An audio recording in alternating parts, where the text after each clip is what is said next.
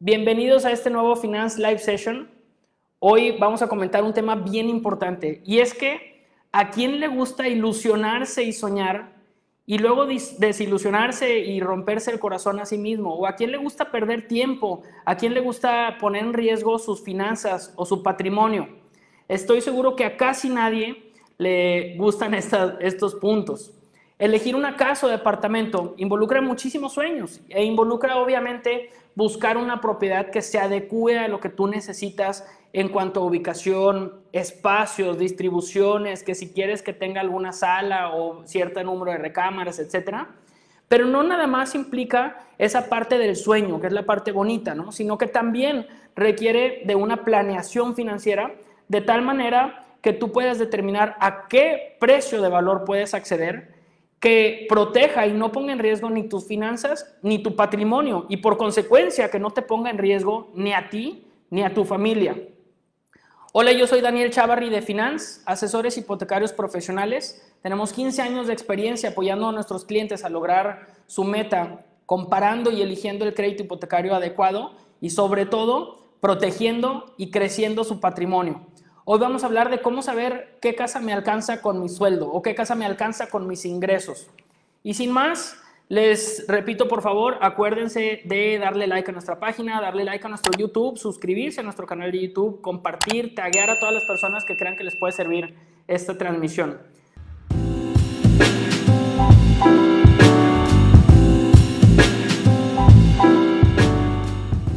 Sin más, vamos a empezar con, con el tema. Primero, esto va a ser una especie como de taller. Eh, no nos va a tomar mucho tiempo, pero va a ser muy práctico. Espero que les sea de utilidad. Primero que nada, ¿qué es lo que necesitas saber para determinar qué precio de propiedad te alcanza? ¿Cuáles son los materiales que necesitas? Aquí tenemos una lista de cosas que debes de saber. Las voy a ir enumerando. Primero, necesitas saber tus ingresos. Ahorita lo vamos a comentar. Ve tomando nota porque esto te va a servir para algunas matemáticas que vamos a hacer más adelante. El primer punto es que obviamente necesitas saber tus ingresos. Para una persona que gane ingresos por un salario o una nómina, pues es relativamente fácil saberlo porque todos los meses recibes ese salario o esa nómina, usualmente pues de manera fija. ¿Cuál salario vamos a usar para efectos de este ejercicio? Vamos a usar el salario neto. O sea, el que es después de impuestos. Salario bruto es con impuestos, salario neto es ya lo que recibes tal cual. Eso es si eres asalariado.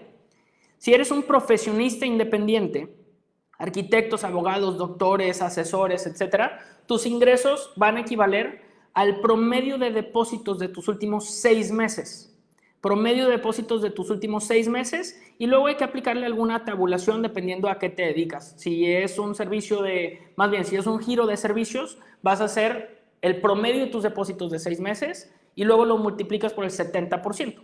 Si es comercio, o sea, compraventa, es el promedio de depósitos de tus últimos seis meses multiplicado por el 50%. Y eso es lo primero, repito, es el primer material que vas a necesitar, perdóname, que es saber tus ingresos. Segundo material que vas a necesitar. Número dos. Saber tus pasivos. La semana pasada, Carla Garza nos, nos dio una presentación del diccionario o el lenguaje que se utiliza en el tema de créditos hipotecarios. Y una de las palabras que comentó es precisamente este de pasivos. En el argot o en el lenguaje hipotecario, pasivos es igual a los compromisos que tienes de pago. ¿Qué quiere decir esto? Si, estás pagando alguna otra hipoteca, si estás pagando algún automóvil, si estás pagando algún crédito de nómina, si estás pagando tarjetas de crédito, ¿cuánto es lo que te comprometes a pagar mensualmente? No tanto el saldo que debas, sino más bien cuál es, cuánto compromiso de pago te está restando. Te digo, autos, hipotecas, créditos de nómina, créditos fijos, tarjetas de crédito, etc. Ese es el segundo material que vas a necesitar o el segundo dato Ahorita le vamos a ir dando forma en una fórmula. Tercer información que necesitas, tercer material, perdón, saber cuánto dinero tienes ahorrado. Es correcto, es muy recomendable que tengas algo de dinero ahorrado para poder destinar también a la compra de la propiedad, alcanzar una mejor propiedad y o no pedir tanto crédito, disminuir el monto de crédito que necesitas y que la mensualidad te quede más cómoda. Ahí tienes el tercer dato que necesitas, saber cuánto dinero tienes ahorrado. Cuarto, ya vamos a la mitad de, los, de la información que vas a necesitar. Saber si tienes puntuación disponible en alguna institución como Infonavit o Fobiste. Para efectos de nuestro ejercicio, vamos a tomar como un ejemplo puntuación que tengas en Cofinavit. Ahorita les voy a explicar por qué, aunque también puede aplicar tu puntuación de Fobiste si tienes una subcuenta de vivienda, se puede aprovechar. Y te invitamos a ver nuestros videos anteriores en donde comentamos acerca de los productos Fobiste para todos, que son buenísimos. Ya tienes ahí cuatro datos. Quinto y penúltimo dato que necesites. Saber una fórmula que yo te voy a compartir en algunos momentos. Esa no te desesperes, yo te la voy a comentar. Y sexto, tener una calculadora a la mano. Esos son los seis, las seis cosas que necesitas. Repito, saber tus ingresos, saber tus pasivos o compromisos de pago, saber cuánto dinero tienes ahorrado, saber si tienes puntuación disponible en Infonavit, Cofinavit más bien, o Fobiste. Saber una fórmula que te voy a comentar y tener una calculadora a la mano. Ahora sí, con toda esta información, vamos a revisar cuál es la fórmula para que puedas determinar qué casa te va a alcanzar. Voy a girar un poquito mi pantalla, parece que ahí se ve bien, y te voy a dar dos posibles fórmulas, fórmulas, perdóname. Una muy sencilla que te puede dar una muy buena idea de a qué montos vas a alcanzar y una que está un poquito más elaborada, entramos con un poco más de detalle y te va a ayudar a acercarte un poco más también al precio que realmente puedes alcanzar. Primero, la fórmula más sencilla de todas. Esta te va a dar un dato estimado. Perdónenme, déjenme mover esto.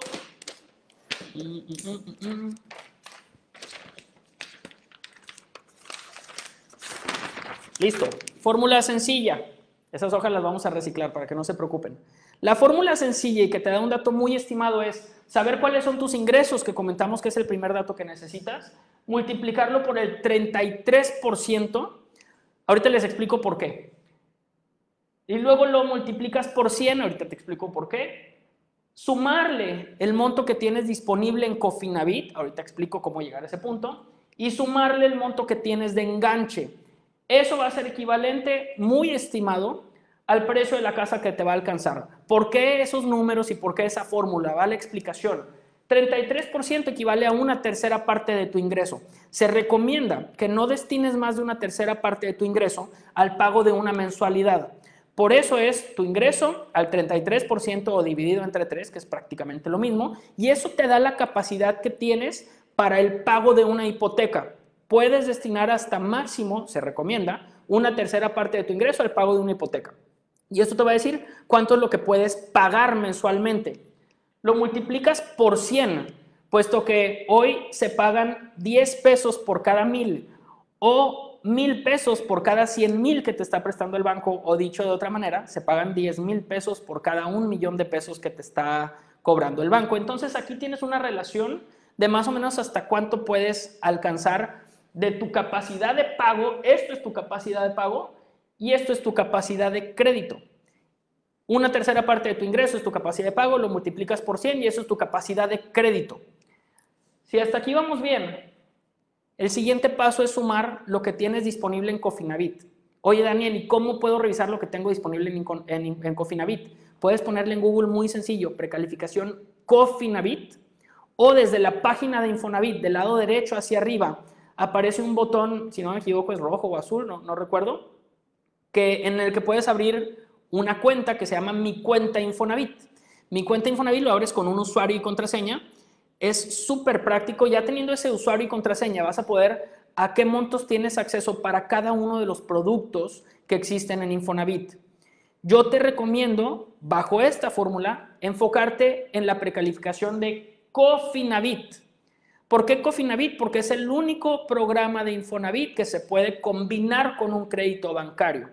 Lo, que te aparezca como disponible en Cofinavit, el contarías con que aparece en tu precalificación, ese monto se lo vas a sumar a lo que ya te había dado el ingreso a la tercera parte por 100, más el monto que tengas disponible en Cofinavit. Si no cotizas en Infonavit, obviamente esto es un más cero, no sumas absolutamente nada y luego le sumas el enganche que tú tengas acumulado para poder comprar una propiedad, lo que tengas ahorrado y que puedas destinar a, ello.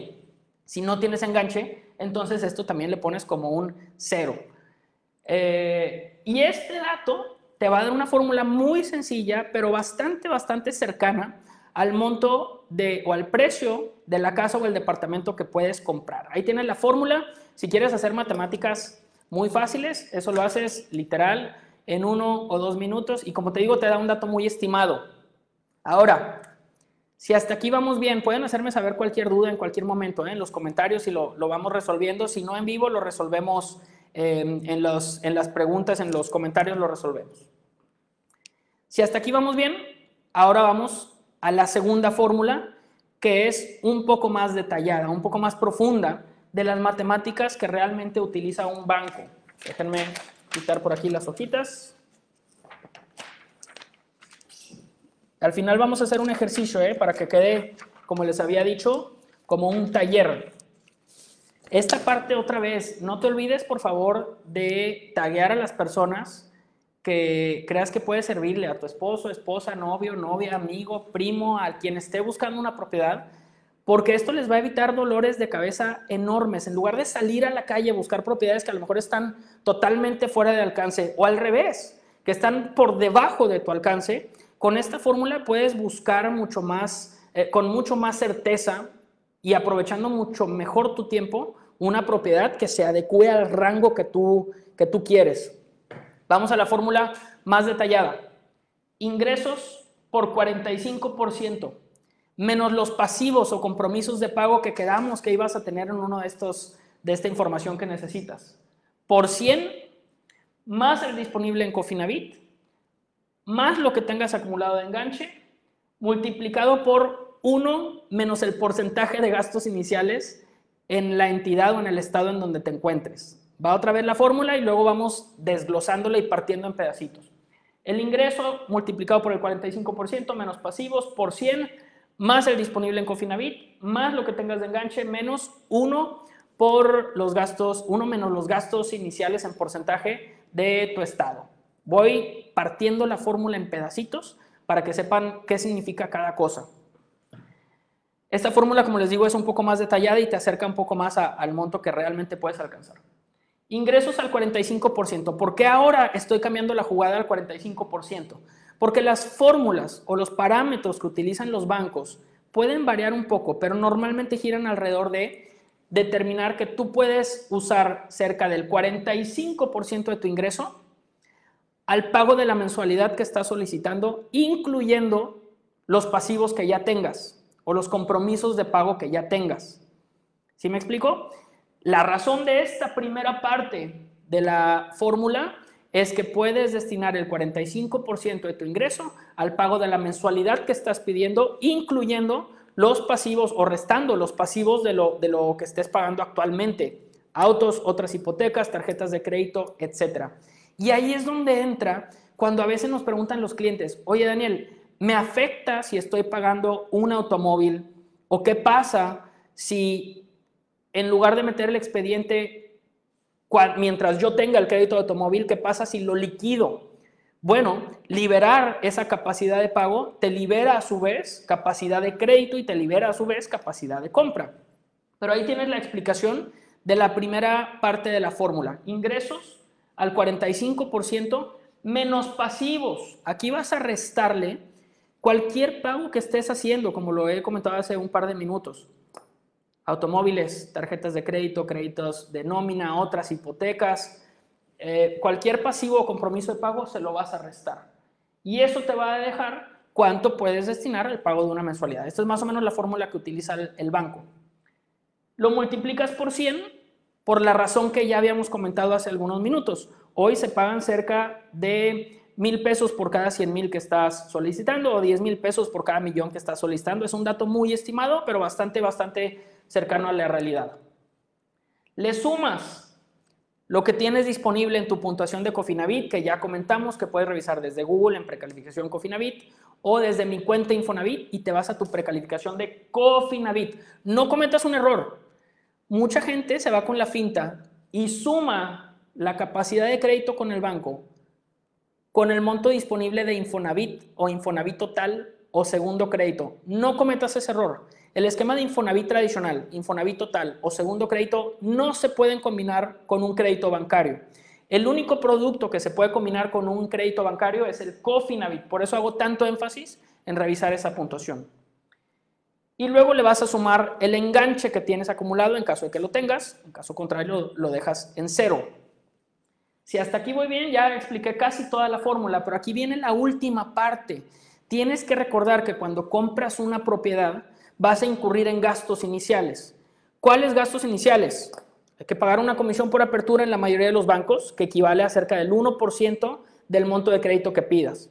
Por supuesto que a veces hay promociones, por supuesto que en algunos bancos, si tú eres cliente de ellos, no aplica la comisión por apertura. Hay algunos escenarios en los que no vas a pagar esa comisión, pero tienes que contemplarlo en tus gastos como, como un gasto aproximado en el que puedes incurrir. 1% de comisión por apertura. En algunos bancos pagas una investigación, esto no figura tanto, se pagan cerca de 750 pesos aproximadamente. Tienes que pagar obviamente el avalúo de una propiedad, para que te des una idea, se pagan cerca de 3.500 pesos por cada millón que valga la propiedad, eso es el avalúo. Y el gasto más importante es el gasto de los notariales. Los gastos notariales incluyen ISAI, que es el impuesto sobre adquisición de inmuebles, derechos de registro y honorarios de notaría. Y entonces ahí tienen los cuatro posibles gastos iniciales, comisión por apertura, avalúo, investigación del banco y gastos notariales. Eso en porcentaje, puedes investigar en, el estado de la República en que te encuentres, puedes tener un estimado de cuánto es la totalidad de todos esos gastos. En Nuevo León, para quienes nos, están viendo aquí y para que se den una idea, la suma de estos gastos iniciales es de cerca de entre 6 y 7%. Entre 6 y 7% del valor de la propiedad es un dato estimado. Puede variar un poquito, pero se acerca mucho a la realidad. Y en ese 7% caben esos cuatro gastos iniciales que ya te comenté. Entonces tienes toda esta fórmula y luego la multiplicas por 1 menos gastos iniciales. Este debe ser 1 menos gastos iniciales. Ejemplo, estoy diciéndoles que en Nuevo León la suma de los gastos iniciales es cerca del 7%. Entonces, toda esta fórmula la vamos a multiplicar por 93%. ¿Vamos bien? Si hasta aquí me siguen perfecto, vamos a muy buen ritmo. Ahora voy a hacer un ejemplo con los siguientes datos. Aquí tienen varios supuestos. Vamos a hacer las matemáticas y para eso ahora necesitamos esta calculadora de un supuesto de una persona que tiene ingresos de 30 mil pesos. Un supuesto de una persona que tiene un pasivo o un compromiso de pago de 5 mil pesos al mes de un crédito de automóvil que está pagando. Una persona que tiene disponible en su Cofinavit, después de haber revisado su puntuación, de 500 mil pesos. Y esta misma persona tiene un enganche o un ahorro de 200 mil pesos. Puedes usar tu calculadora en tu teléfono o en la laptop o en donde tú quieras. Y si sigues esta fórmula, vas a llegar a lo que sigue. Vas a multiplicar los 30 mil pesos, vamos a hacerlo juntos, 30 mil pesos por punto 45, que es el 45%, menos el pasivo del automóvil que quedamos, menos 5 mil pesos del automóvil. Si te fijas, te da un equivalente a 8 mil 500 pesos. Esto quiere decir que el cliente, por tener esos ingresos y eso pasivo, puede destinar al pago de su mensualidad 8 mil 500 pesos, que si lo multiplico por 100, equivalen a cerca de 850 mil pesos que el banco puede prestarle de crédito. Es un dato estimado. Esa misma persona, nada más como un paréntesis, si no tuviera el pasivo, si no tuviera el crédito de auto, serían 30 mil pesos por punto 45, ay, perdónenme, 30 mil por punto 45, espérame.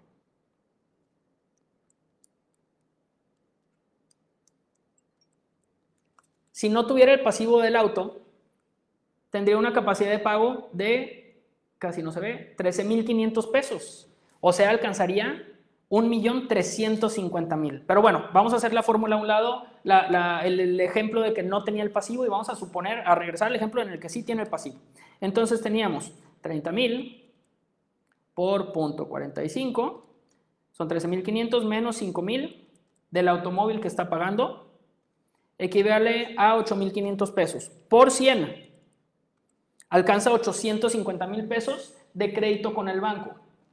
Como acordamos en este ejemplo, esta persona tiene 500 mil pesos acumulados en Cofinavit o disponibles en Cofinavit. Y quedamos que esta persona tiene 200 mil pesos de enganche. Alcanza 1.550.000 pesos, pero recuerden que hay que contemplar los gastos iniciales, que quedamos que Nuevo León son cerca del 7%. Entonces lo multiplico por 1 menos 7%, lo multiplico por 93%, 1.550.000 por punto 93. De manera estimada, esa persona alcanza una propiedad de 1.441.500 pesos. Con estos supuestos, esa persona alcanzaría una casa de 1.441.500 pesos, incluyendo todas las fórmulas del banco e incluyendo los gastos iniciales. Pequeño detalle, si esa persona no tuviera el pasivo del automóvil, entonces a la fórmula le vas a restar este pasivo que no tiene, o no lo vas a sumar, más bien, no lo vas a restar. Y esa persona, si no tuviera el crédito del auto, alcanzaría una propiedad de 1.906.500 pesos. Repito, 1.906.500 pesos. Y ahí el impacto de presentar un expediente en el banco que tenga pasivos o que tengas compromisos de pago contra alguien que no tenga compromisos de pago. Espero que todas estas fórmulas te estén sirviendo. Obviamente me llevé ahorita la transmisión muy rápida.